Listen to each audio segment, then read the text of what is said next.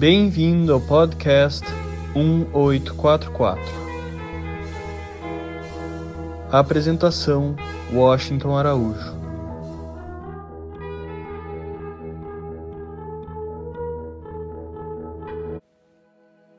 Este novo episódio do podcast 1844 irá abordar os sonhos.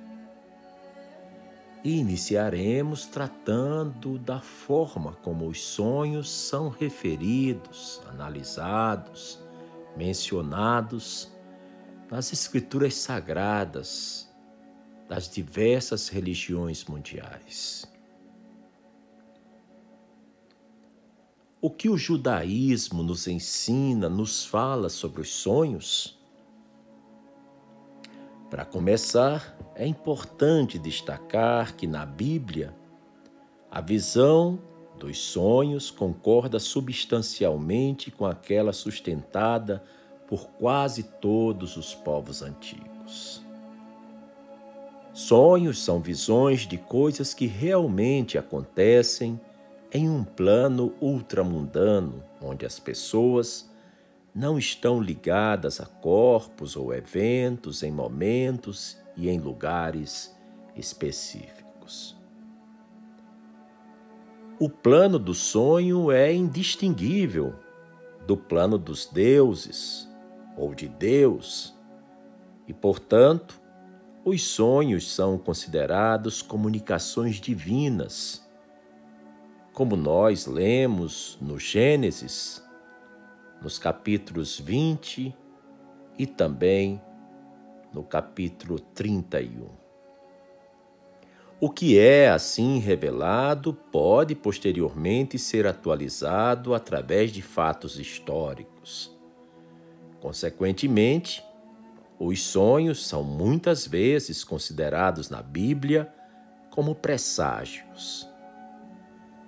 Eles são melhor compreendidos pelos visionários, ou seja, pelos profetas, pelos seres estáticos que vivem absortos em meditações, em seus estados suprasensoriais e que se encontram em harmonia com a dimensão divina.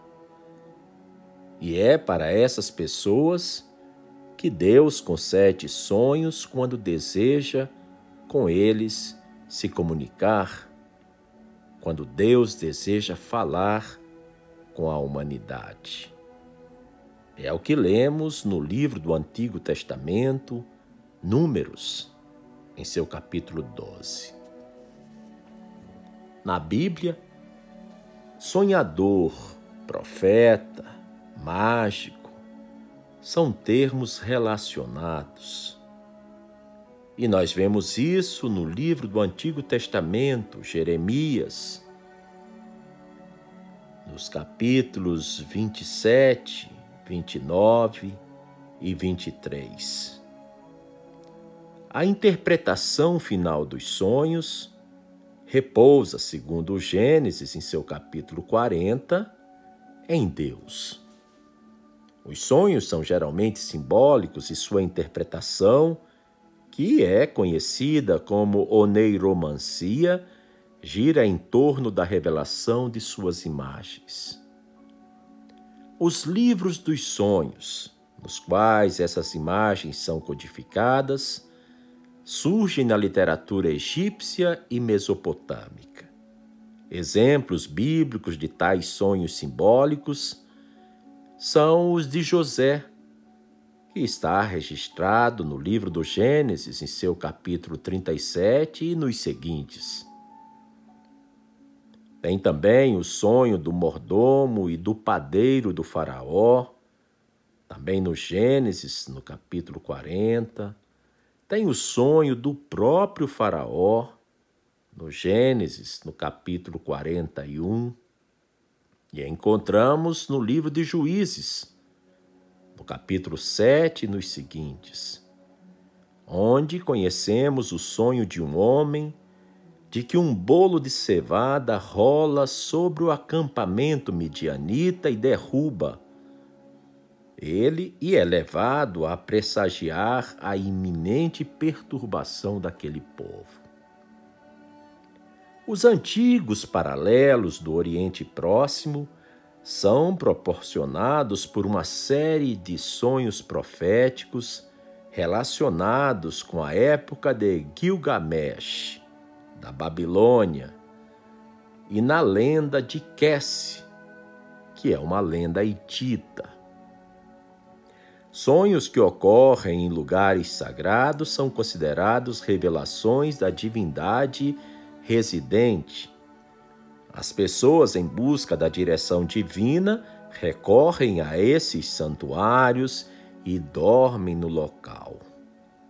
Essa prática generalizada, também chamada incubação, é atestada pelo Antigo Oriente Próximo por uma inscrição suméria da Gudéia de Lagash e por um texto hitita do rei Mursilis II de Hat. Mas o único exemplo claro na Bíblia é a história de Jacó em Beer-seba, conforme está descrito no Gênesis, em seu capítulo 46. Embora, caros ouvintes, alguns estudiosos afirmem que as narrativas do bebê Samuel em Siló e de Jacó em Betel se enquadrem na mesma categoria, é necessário, mesmo assim, distinguir entre incubação, que envolve uma visita intencional a um santuário, e uma revelação mais geral, feita através de sonhos, como descrito, por exemplo, no livro de Reis, volume 1, em seu capítulo 3 que trata de Salomão em Gibeão. Em diversas passagens, a Bíblia fala de sonhos falsos também. Parece existir dois critérios para essa designação, assim como existem também para falsas profecias. Um sonho pode ser considerado falso ou porque não é realizado posteriormente, ou simplesmente porque nunca ocorreu. No futuro período de ouro, diz o profeta Joel, no capítulo 3 da Bíblia, o dom do sonho profético será concedido a todos os homens, jovens e velhos. Agora, alguns versículos tratam de sonhos no Antigo Testamento. E então eles responderam: Tivemos sonhos, mas não há quem os interprete. Disse-lhes José: Não são de Deus as interpretações? Contem-me os sonhos. O Faraó disse a José: Tive um sonho que ninguém consegue interpretar. Mas ouvi falar que você, ao escutar um sonho, é capaz de interpretá-lo. Respondeu José: Isso não depende de mim, mas Deus dará ao Faraó uma resposta favorável. É o que lemos no livro do Gênesis, nos capítulos 40 e 41. Já em Deuteronômio, no seu capítulo 13, nós lemos: Se aparecer no meio de vocês um profeta ou alguém que faz predições por meio de sonhos, e anunciar a vocês um sinal miraculoso ou um prodígio, e se o sinal ou prodígio de que ele falou acontecer, e ele disser: Vamos seguir outros deuses que vocês não conhecem e vamos adorá-los, não deem ouvidos às palavras daquele profeta ou sonhador. O Senhor, o seu Deus, está pondo vocês à prova para ver se o amam de todo o coração e de toda a alma. Sigam somente o Senhor, o seu Deus, e temam a Ele somente. Cumpram os seus mandamentos e obedeçam-lhe, sirvam-no e apeguem-se a Ele. Já no livro de Jeremias encontramos: Ouvi o que dizem os profetas, que profetizam mentiras em meu nome, dizendo: Tive um sonho, tive um sonho. Até quando os profetas continuarão a profetizar mentiras e as ilusões de suas próprias mentes? No mesmo Jeremias, encontramos isto. Sim, estou contra os que profetizam sonhos falsos, declara o Senhor. Eles os relatam e, com as suas mentiras irresponsáveis, desviam o meu povo.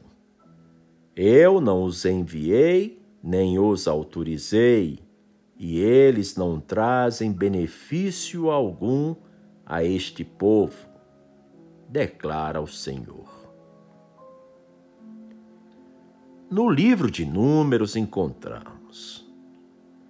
E ele disse: Ouçam as minhas palavras. Quando entre vocês há um profeta do Senhor, a ele me revelo em visões, em sonhos falo com ele. Está no capítulo 12 de Números. E em Joel lemos: E depois disso, derramarei do meu espírito sobre todos os povos. Os seus filhos e as suas filhas profetizarão. Os velhos terão sonhos, os jovens terão visões.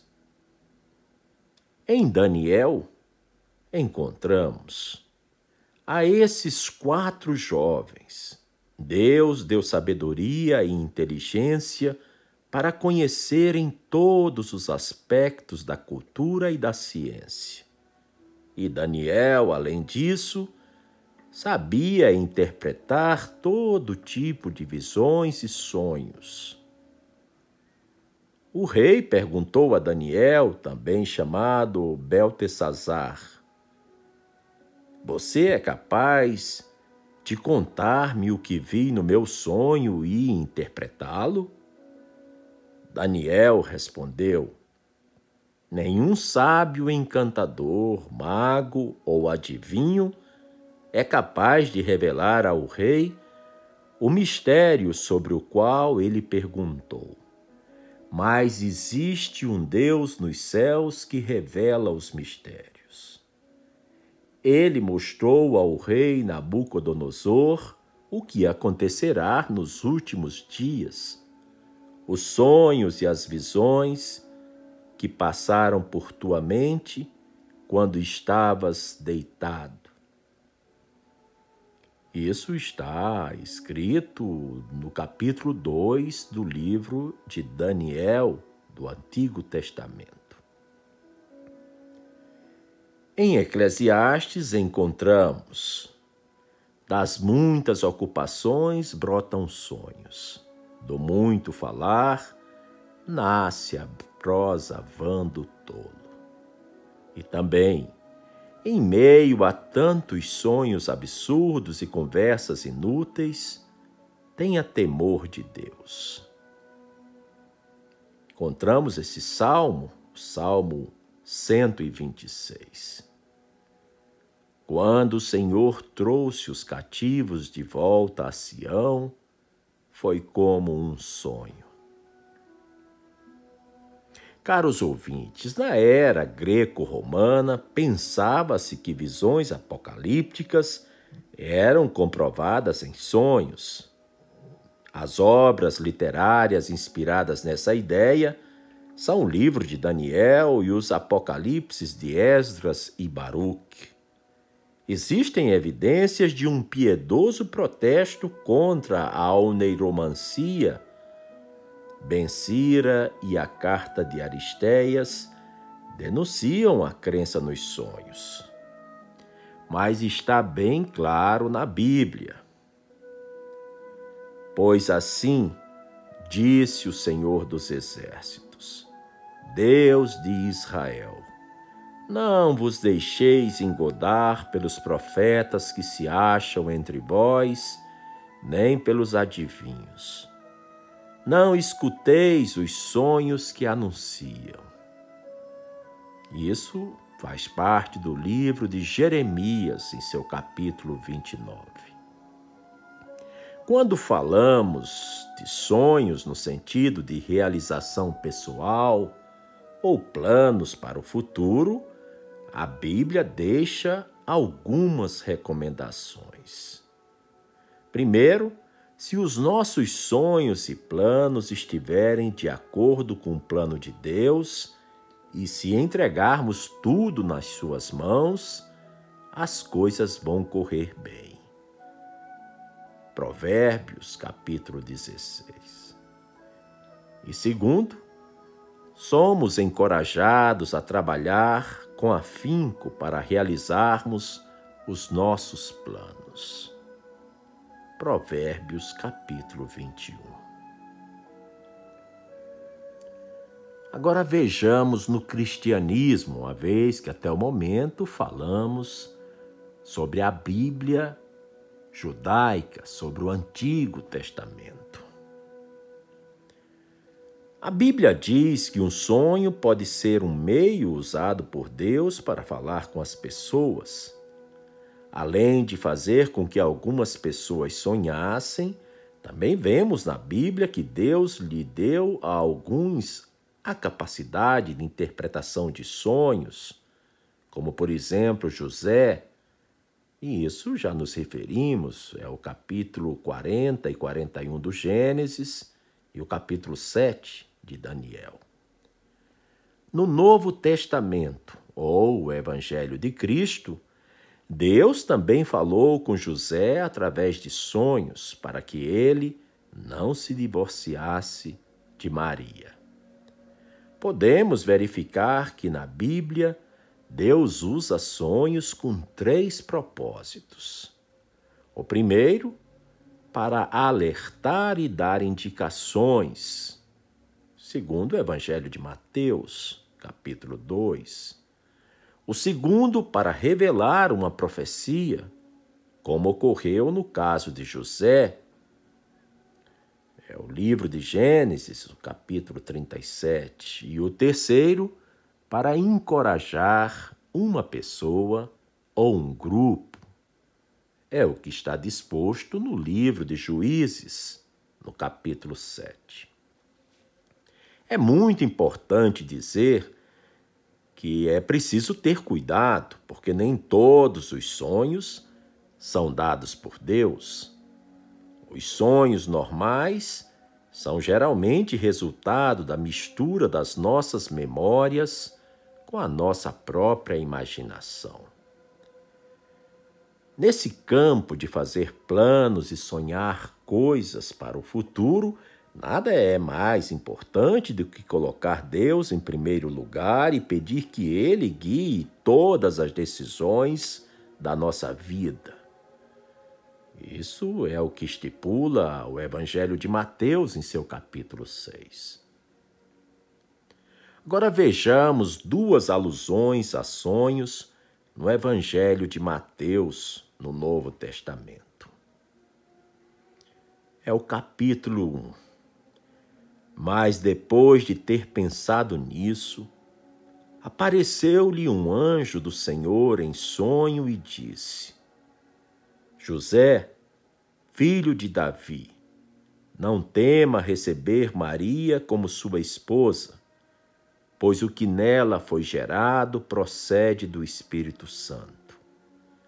Ela dará à luz um filho, e você deverá dar-lhe o nome de Jesus, porque ele salvará o seu povo dos seus pecados.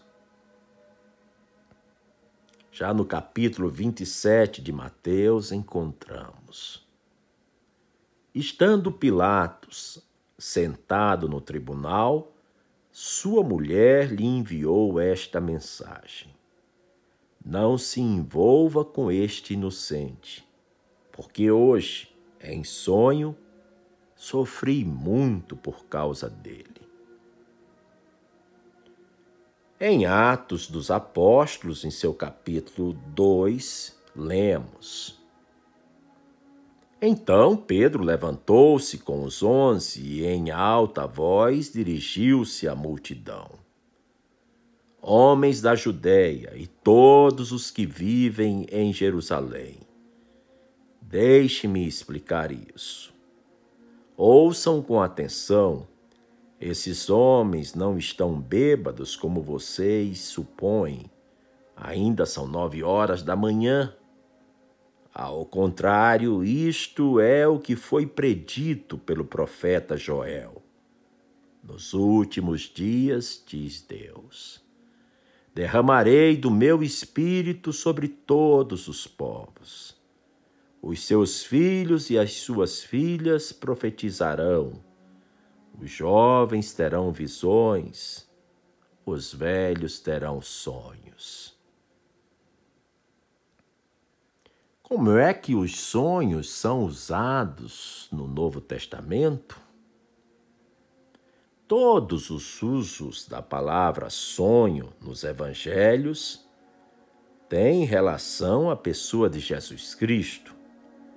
Seis de todas essas aparições estão no livro de Mateus. O anjo avisa José sobre a gravidez de Maria. O sábio é avisado para, depois de encontrar Jesus Cristo, não retornar a Herodes. José é avisado para fugir para o Egito com a criança e Maria. Um anjo avisou José que poderia retornar a Israel. José é avisado em sonho e retira-se para a região da Galiléia com os seus. O sonho da esposa de Pilatos de que Jesus era um homem inocente. Todos esses sonhos que acabei de mencionar fazem parte do Evangelho segundo Mateus. A única aparição fora dos evangelhos da palavra sonho é uma citação de Joel, em seu capítulo 2, e em Atos, em seu capítulo 3. Um curioso fragmento de antigas tradições está expresso no sonho relativo ao julgamento de Jesus por Pilatos. Curioso, porque a maioria dos sonhos bíblicos se cumpre e aquele que sonha costuma agir de acordo com a mensagem divina. Antes que Pilatos efetuasse o julgamento, estando ele assentado no seu tribunal, mandou-lhe dizer sua mulher: não te embaraçes com a causa deste justo, porque hoje em sonhos foi muito o que padeci por seu respeito. É um versículo de Mateus, capítulo 27. A mulher de Pilatos ficou convencida através do sonho a respeito da retidão de Jesus e seu senso de realidade forçou-a a comunicar sua convicção ao marido. Mas Pilatos nada mudou. Jesus foi crucificado. Ao mesmo tempo que os sonhos bíblicos são, com frequência, surpreendentes para aquele que sonha, obviamente se limitam às fronteiras religiosas e culturais do possível. Mas no livro Atos dos Apóstolos, em seu capítulo 10, um sonho extasiante de Pedro leva-o a afastar-se de seus padrões culturais, inspirando-o no sentido de provocar uma radical mudança social e religiosa. No sonho, Pedro vê que estava o céu aberto e que descia um vaso como se fosse um grande lençol atado pelas quatro pontas e vindo para a terra, no qual havia de todos os quadrúpedes e répteis da terra e aves do céu. E foi-lhe dirigida uma voz: Levanta-te, Pedro, mata e come. Mas Pedro disse: Não, Senhor, porque nunca comi coisa alguma comum nem imunda. E segunda vez lhe disse a voz: Ao que Deus purificou, não chames tu comum. E isto se repetiu por três vezes. E logo o vaso se recolheu ao céu. E enquanto Pedro duvidava sobre o que seria a visão, eis que os varões que foram enviados por Cornélio pararam à porta, perguntando pela casa de Simão. E chamando, perguntaram se Simão, que tinha por sobrenome Pedro, morava ali. E pensando Pedro naquela visão, disse-lhe o Espírito: Eis que três varões te buscam. Levanta-te, pois, desce e vai com eles, sem duvidar, porque eu os enviei. E descendo Pedro para junto dos varões enviados por Cornélio, disse: Sou eu a quem buscais. Qual é a causa por que estais aqui? Responderam eles. O centurião Cornélio, homem justo e temente a Deus, e que tem bom testemunho de toda a nação dos judeus, foi avisado por um santo anjo para que te chamasse à sua casa. E aconteceu que, quando Pedro estava para entrar, saiu Cornélio a recebê-lo e, prostrando-se a seus pés, o adorou. Mas Pedro o levantou, dizendo: Levanta-te, que eu também sou homem. E entrou falando com ele e achou muitos que ali se haviam ajuntados e lhe disse: Vós sabeis que não é lícito a um varão judeu o juntar-se, o unir-se a um estrangeiro. Mas Deus me mostrou que a nenhum homem chame comum ou imundo. Agora vejamos um pouco sobre como os sonhos são tratados, referidos, mencionados na religião de Muhammad, no islamismo. O Islã diz que os sonhos podem ter significado, mas os sábios alertaram que nem todos os sonhos devem ser considerados como tal.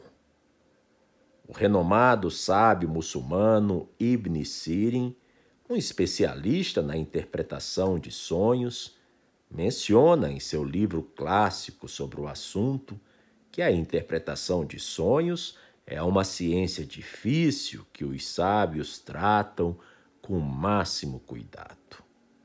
O profeta Muhammad nos ensinou sobre sonhos, também com o máximo cuidado e menciona seus sonhos, em geral, realizados ou vindos com frequência.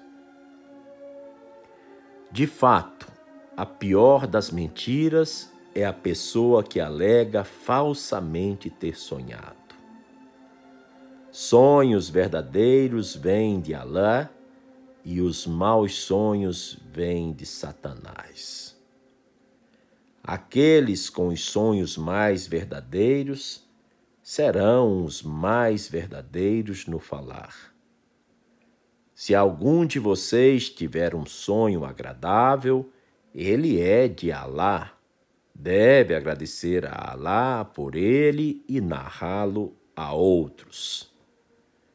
Esses são alguns versículos do Sagrado Alcorão, o livro santo do povo muçulmano.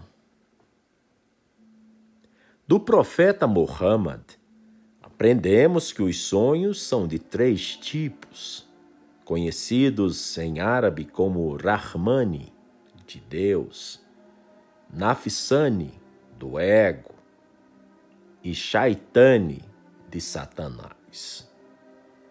Ele disse: Sonhos são de três tipos: um sonho de Deus, um sonho que causa angústia e vem de Satanás, e um sonho que vem do que a pessoa pensa quando está acordada e vê quando está dormindo. O profeta Muhammad continua a nos ensinar sobre a importância de sonhos de maneira muito pragmática. Se algum de vocês tiver um sonho desagradável, cuspa para a esquerda três vezes e busque refúgio em Deus contra Satanás três vezes e troque o lado sobre o qual estava dormindo. Essa é a instrução corânica.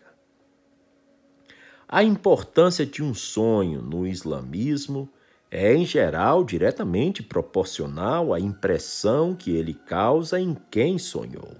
A maioria dos sonhos acontece sob circunstâncias normais e não tem valor real nem necessidade de interpretação. Derivam de nossas experiências e atividades mundanas o que uma pessoa falou, um livro lido ou um programa de TV assistido. Outros sonhos são fantasias ou ilusões, divertidos e inofensivos. E existem, segundo o Alcorão, aqueles sonhos proféticos, sonhos que parecem predizer o futuro. Esses sonhos não podem ser compreendidos imediatamente a menos que a pessoa tenha a habilidade ou conhecimento necessários.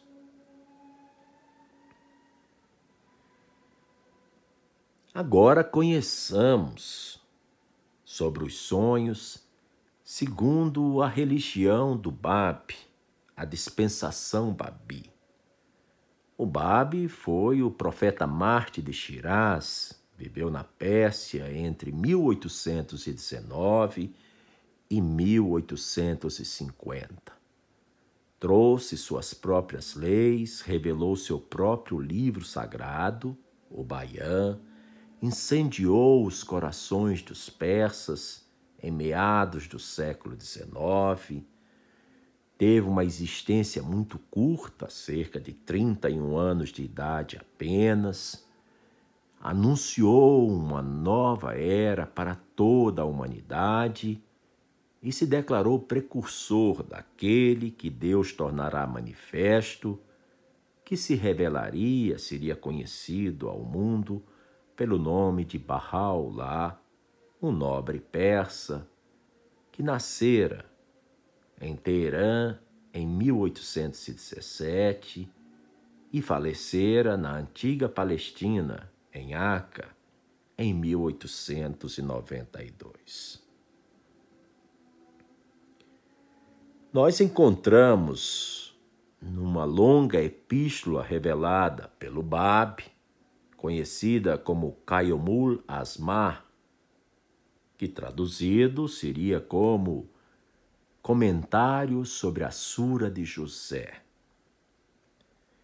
O Bab, nessa epístola do Caiamulasmá, escreveu: Ó vós, servos de Deus, verdadeiramente não vos entristeçais se uma coisa que dele pedistes ficar sem resposta.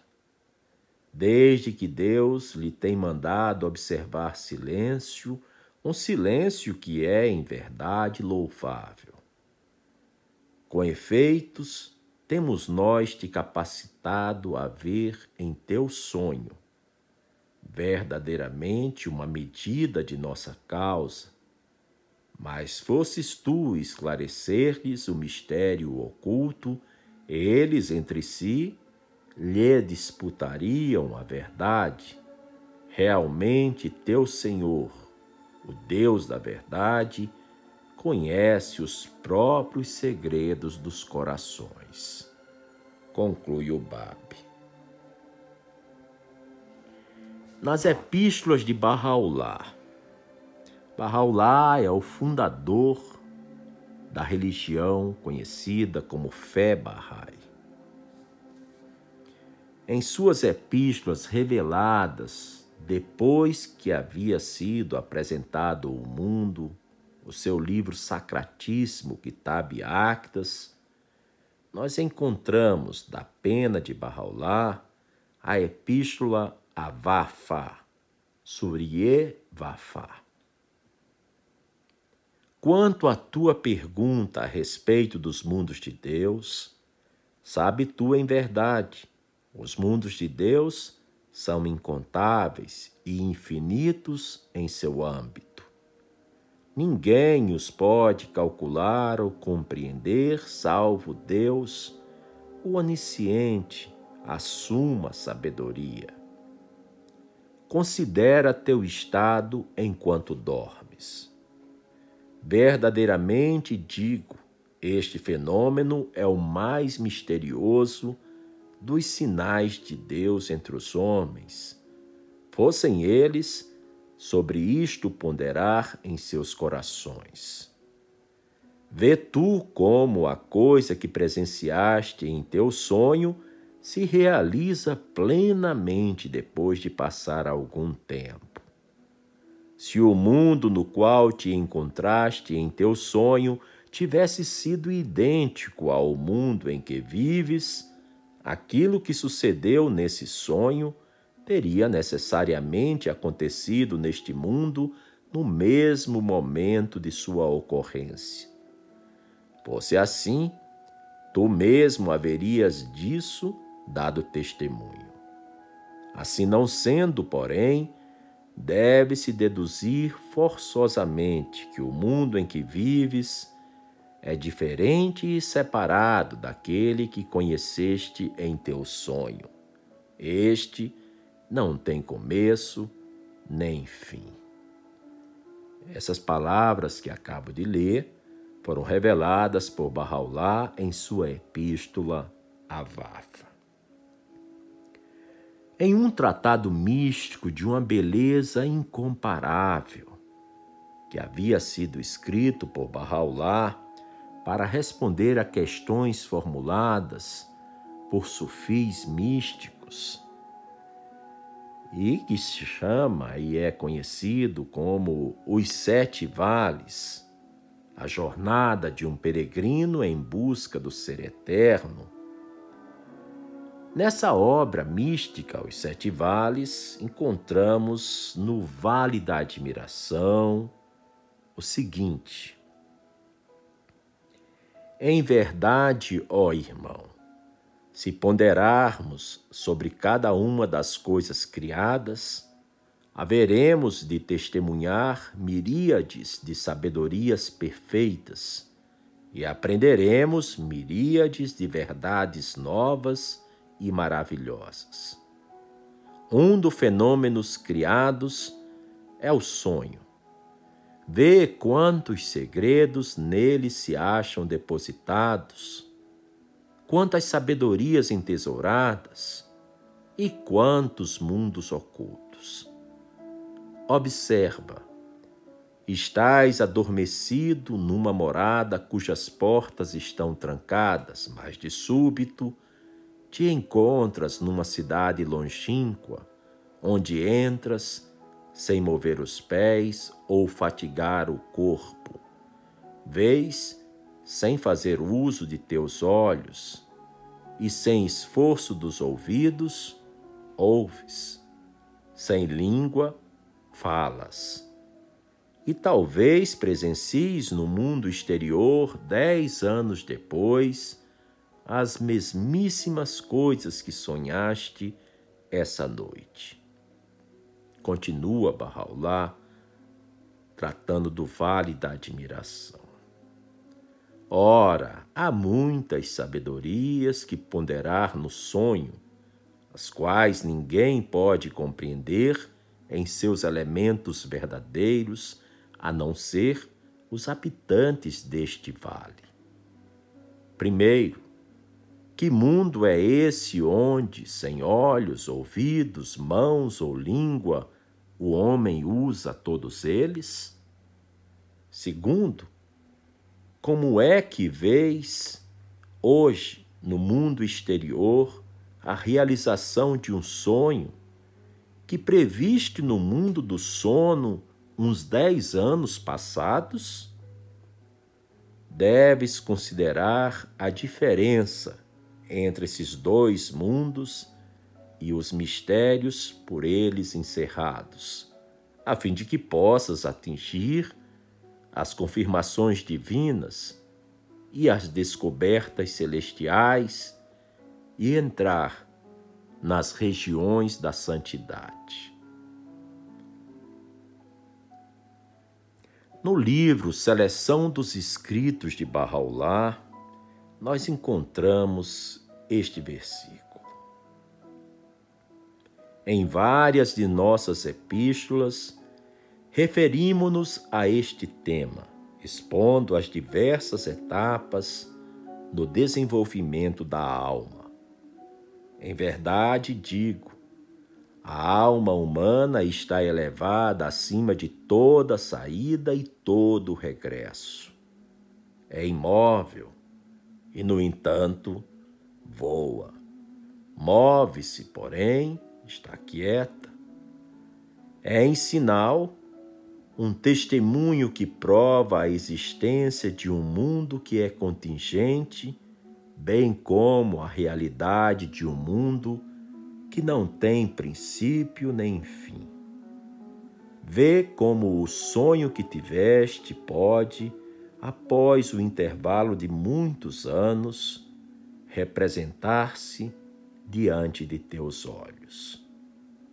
Considera como é estranho o mistério do mundo que te aparece em teu sonho. Pondera em teu coração a inescrutável sabedoria de Deus e medita sobre suas múltiplas revelações.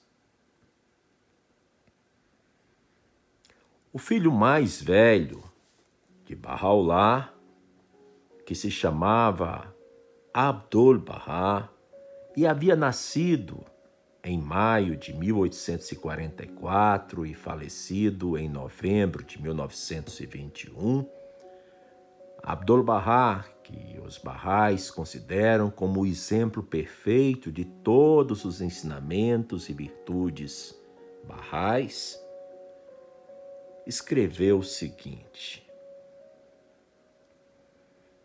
Ó serva de Deus, neste dia, render graças a Deus por suas dádivas consiste em possuir um coração radiante e uma alma sensível aos ditames do Espírito. É isto a essência da ação de graças. Quanto ao grandioso orbe que contemplaste em sonho, ele é o prometido e os raios que dele emanam são suas dádivas.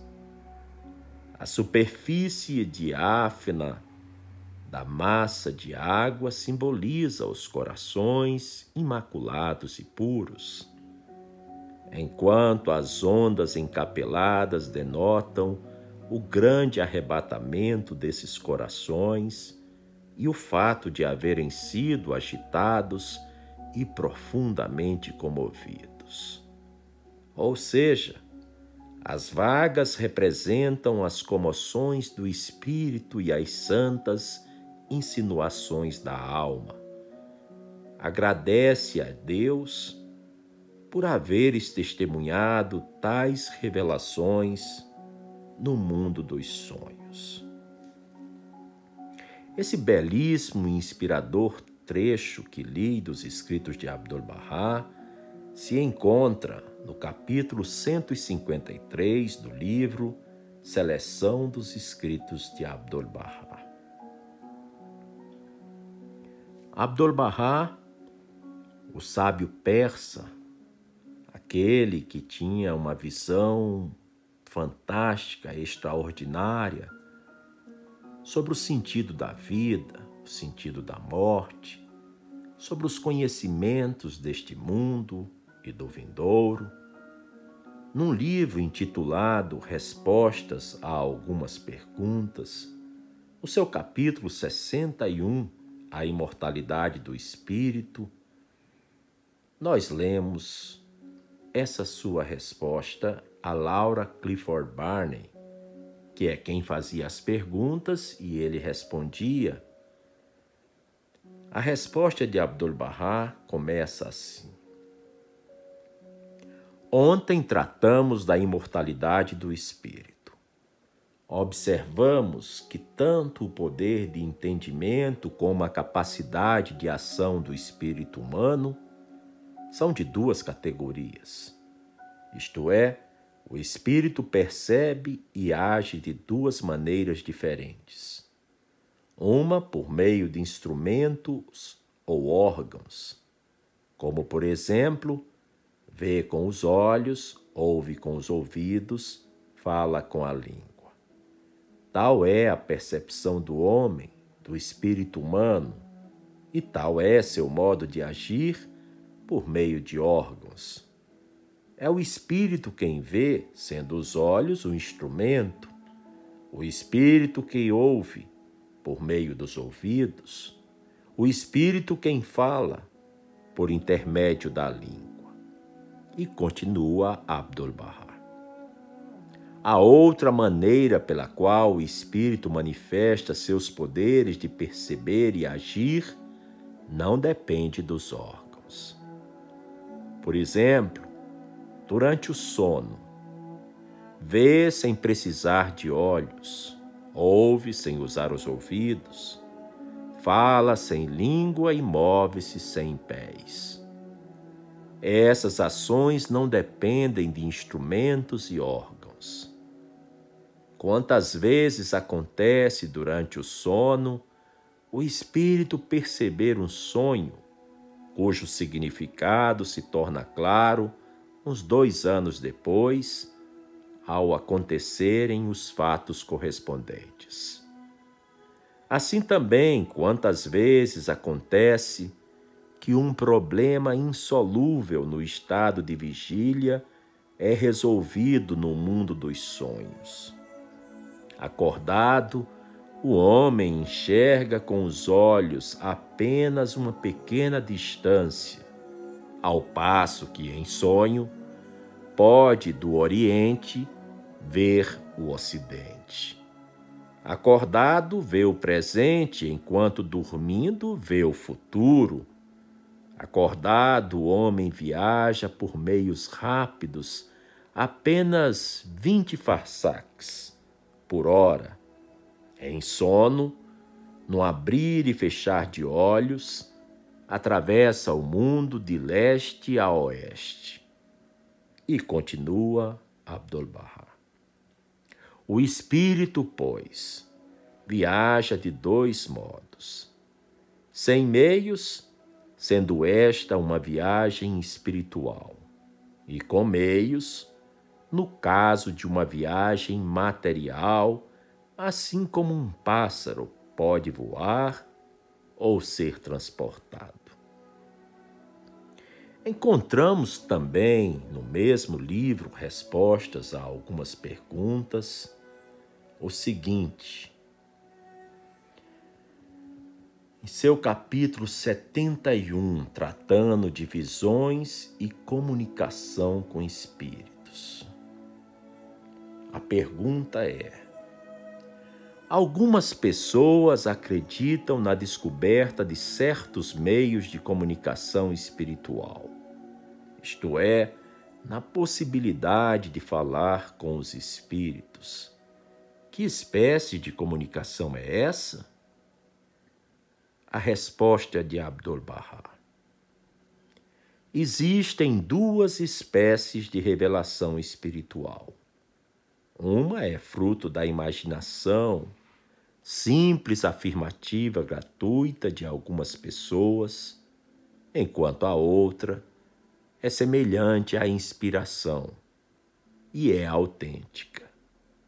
A esta última espécie pertencem as revelações de Isaías, de Jeremias e de São João, as quais são verdadeiras. Não esqueçamos que a força do pensamento humano pode seguir dois caminhos. Um, real, conduz-nos até uma verdade já provada e onde vamos encontrar a realização de opiniões acuradas, teorias corretas, descobertas científicas e invenções.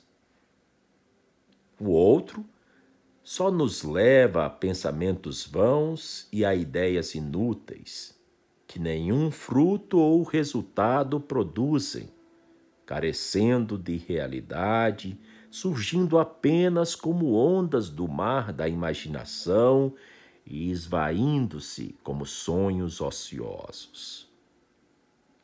Temos, assim também, duas classes de revelações espirituais Continua Abdul-Bahá. Na primeira figuram as dos profetas e as visões espirituais dos eleitos. As visões dos profetas não são sonhos, mas sim verdadeiras revelações espirituais. Se eles dizem, por exemplo, Vi uma pessoa, de certa forma, a quem eu disse tal coisa, dando-me ela tal resposta.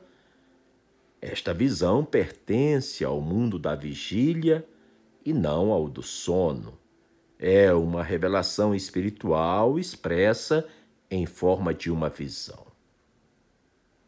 A outra classe de revelações espirituais, continua Abdul-Bahá, não passa de pura imaginação, embora se apresente às vezes sob aparências tão convincentes que muitas pessoas ingênuas acreditam em sua realidade.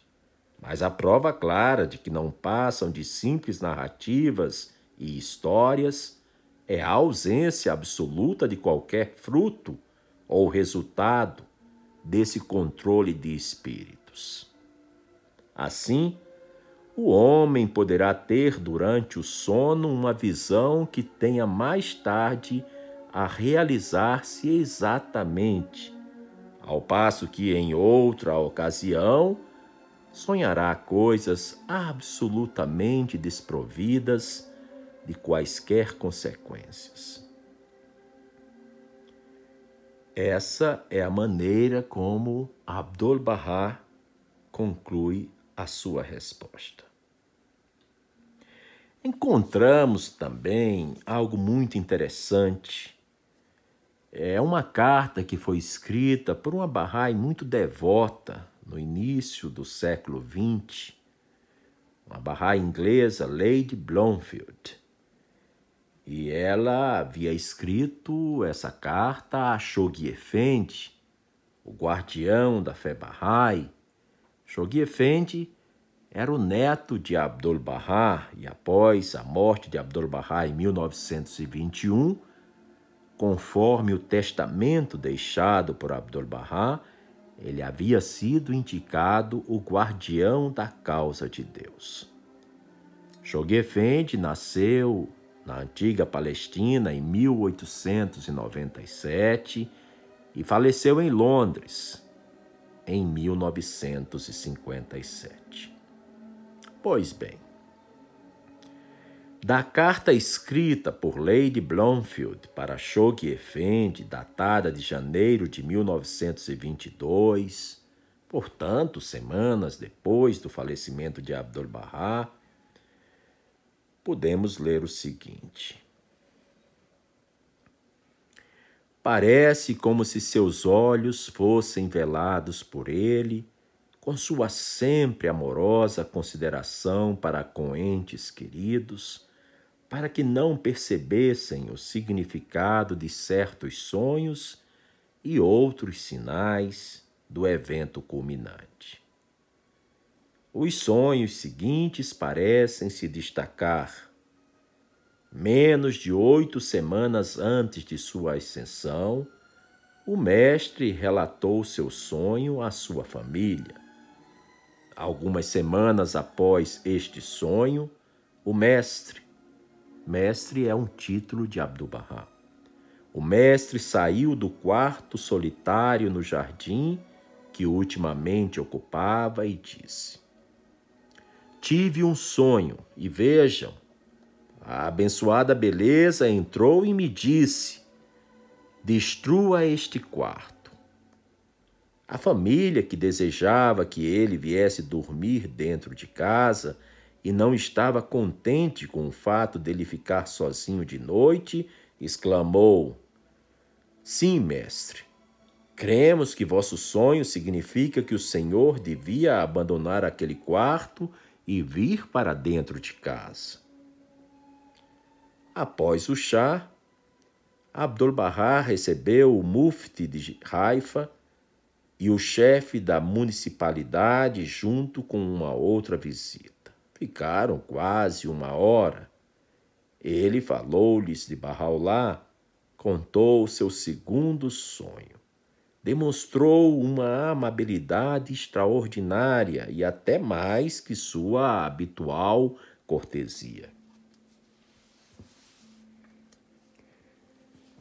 Nós temos uma obra monumental que relata detalhes recria aquela atmosfera heróica e santificada dos primórdios da história Bahá'í, que conta principalmente a história do Bab, iniciada com sua declaração em Shiraz em 23 de maio de 1844.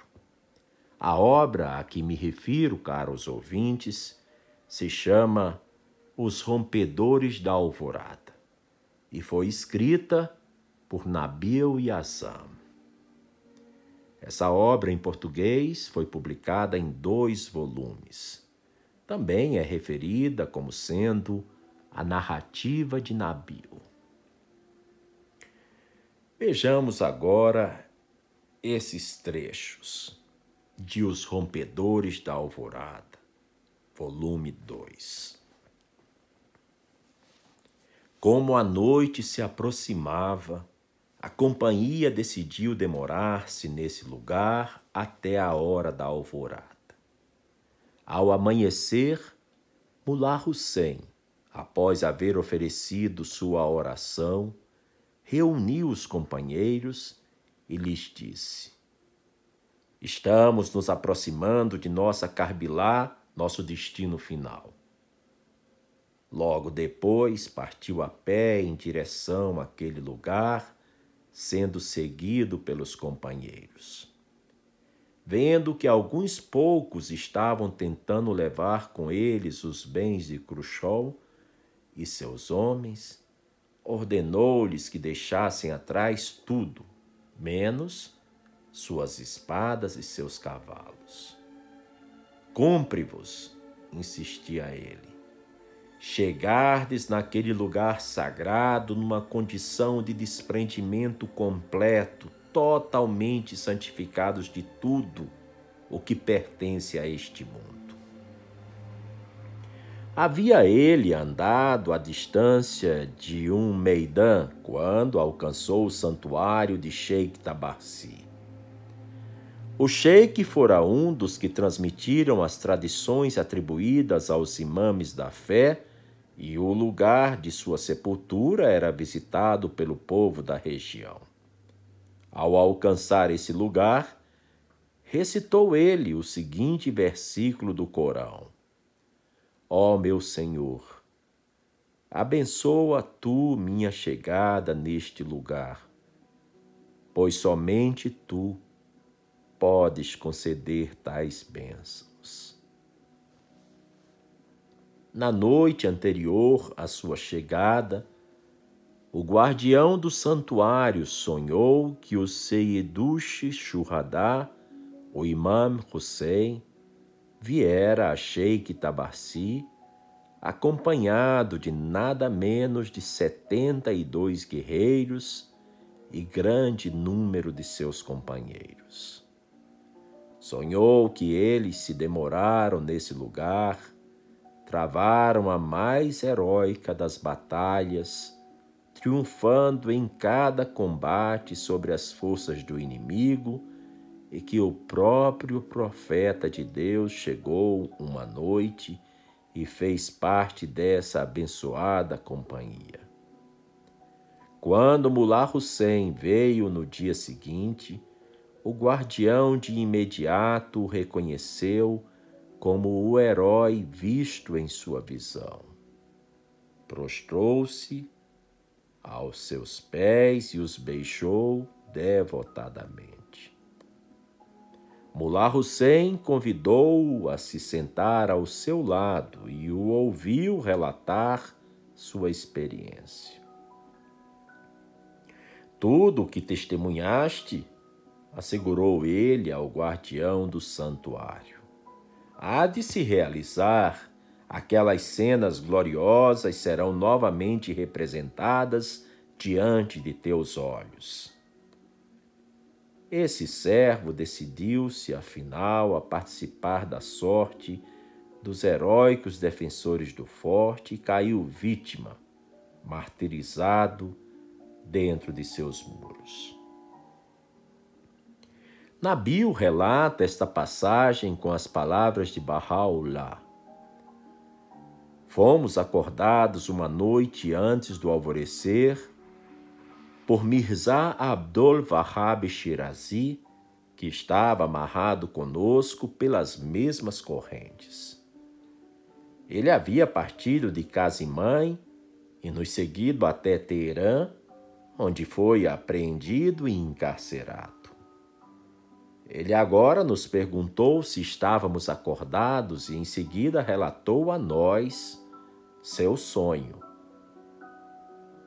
Tenho estado nesta noite, disse ele, voando em um espaço de infinita vastidão e beleza. Eu parecia ser erguido sobre asas que me levavam para onde quer que eu quisesse ir. Uma emoção de deleite estático me inundava a alma. Eu voava em meio a essa imensidão com uma rapidez e facilidade que não posso descrever. Hoje, respondemos, será a tua vez para te sacrificar por esta causa. Que permaneça firme e constante até o fim. Então te encontrarás voando naquele mesmo espaço ilimitado com que sonhaste atravessando com a mesma facilidade e rapidez o reino da soberania imortal e contemplando com aquele mesmo êxtase o horizonte infinito. Continua na bio.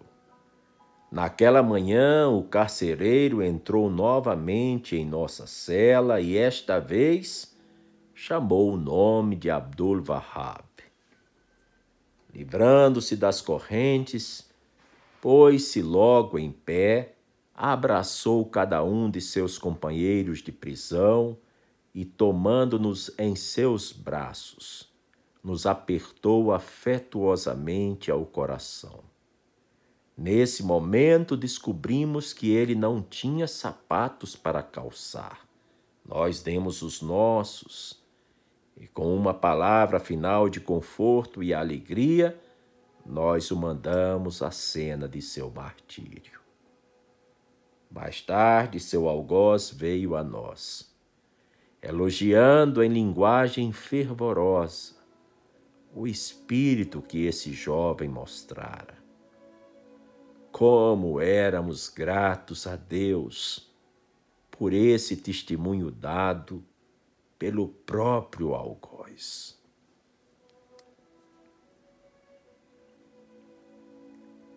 Para concluir esse episódio, não poderia deixar de compartilhar excerto do único livro escrito pelo guardião da fé Shoghi Effendi, intitulado A Presença de Deus. O veículo desta recém-nascida revelação, que seguiu tão rapidamente a do Babi, recebeu as primeiras intimações de sua missão sublime em circunstâncias que relembraram e, de fato, excedem em sua intensidade emotiva a comovedora experiência de Moisés ao ser confrontado pela sarça ardente no deserto de Sinai. A de Zoroastro, quando uma sucessão de sete visões o despertou para sua missão. A de Jesus, quando saindo das águas do Jordão, ele viu os céus se abrirem e o Espírito Santo descer como um pombo e sobre ele pousar. A de Mohammed, quando na caverna de Ira, fora da cidade santa de Meca, a voz de Gabriel ordenou que ele exclamasse em nome de teu Senhor. E a do Babe, quando em sonho ele se aproximou da cabeça sangrenta do Imam Hussein e, sorvendo o sangue que de sua garganta dilacerada pingava, acordou para descobrir que era ele mesmo o escolhido recipiente da efusiva graça do Todo-Poderoso. Em outro trecho, encontramos o seguinte, que faz referência também a um sonho.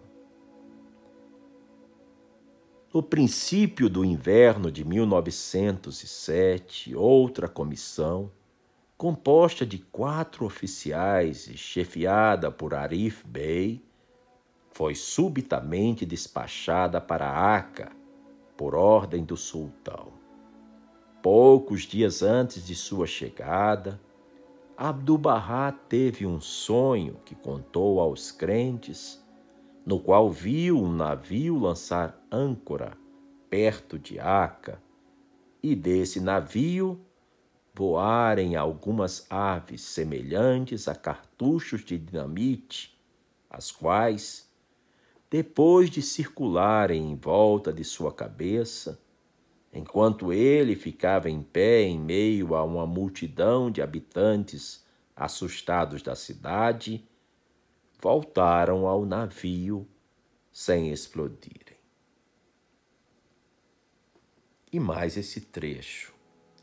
Embora os perigos e as tribulações que o haviam cercado estivessem agora no auge, se bem que esperasse de prontidão, ora em Aca, ora em Haifa, o navio no qual se supunha ele deveria embarcar com os membros da comissão, e não obstante os mais extravagantes boatos que circulavam a seu respeito, continuava imperturbável a serenidade que ele havia, Abdu'l-Bahá, invariavelmente mantido desde a renovação de seu encarceramento, e sua confiança tampouco se abalava.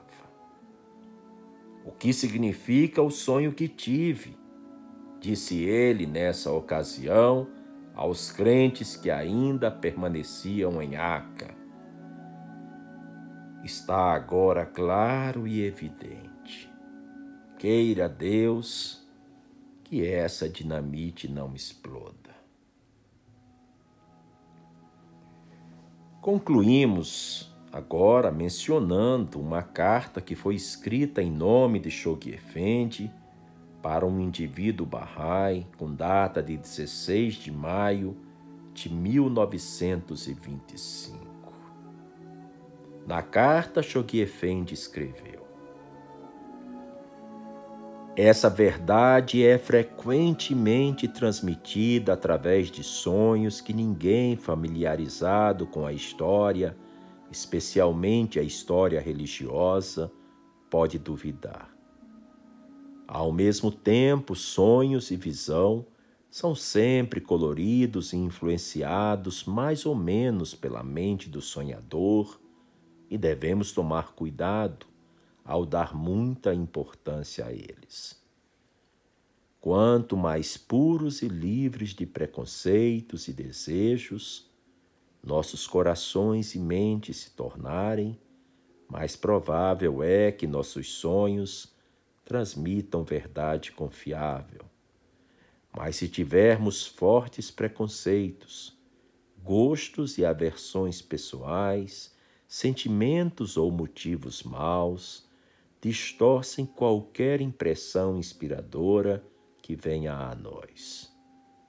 Em muitos casos, os sonhos têm sido o meio de levar as pessoas à verdade ou de as confirmar na fé. Devemos nos esforçar para tornar-nos puros de coração e livres de tudo salvo de Deus. Então, nossos sonhos e pensamentos despertos, continua Shoghi Effendi, se tornarão puros e verdadeiros. Devemos testar as impressões que obtemos através de sonhos, visões ou inspirações comparando-as com a palavra revelada e vendo se eles estão em completa harmonia com ela. Já em uma carta escrita em nome de Shoghi Effendi, o guardião da fé Bahá'í, sendo esta datada de 25 de outubro de 1942, dirigida a um indivíduo Bahá'í e que também foi publicada na revista Bahá'í News de abril de 1942, nós lemos Experiências verdadeiramente místicas baseadas na realidade são muito raras e podemos ver rapidamente como é perigoso para as pessoas tatearem na escuridão de sua imaginação. É por isso que, como você ressalta, somos advertidos contra todas as práticas psíquicas pelo Mestre.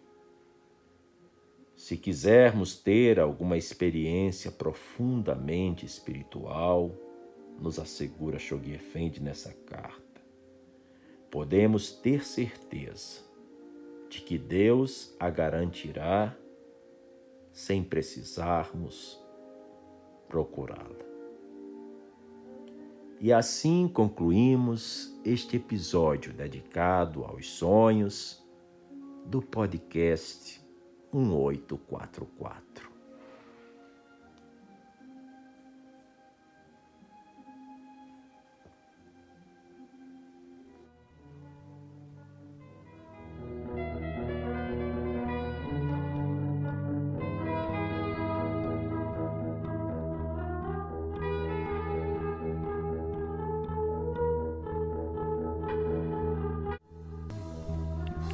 Você acabou de ouvir mais um episódio do podcast 1844.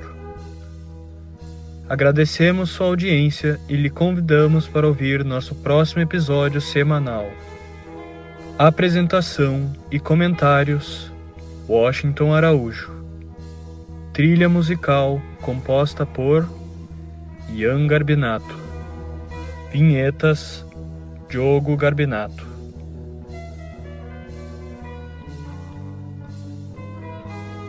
Contatos com a produção para comentários e sugestão de temas podem ser feitos através do e-mail podcast1844@gmail.com.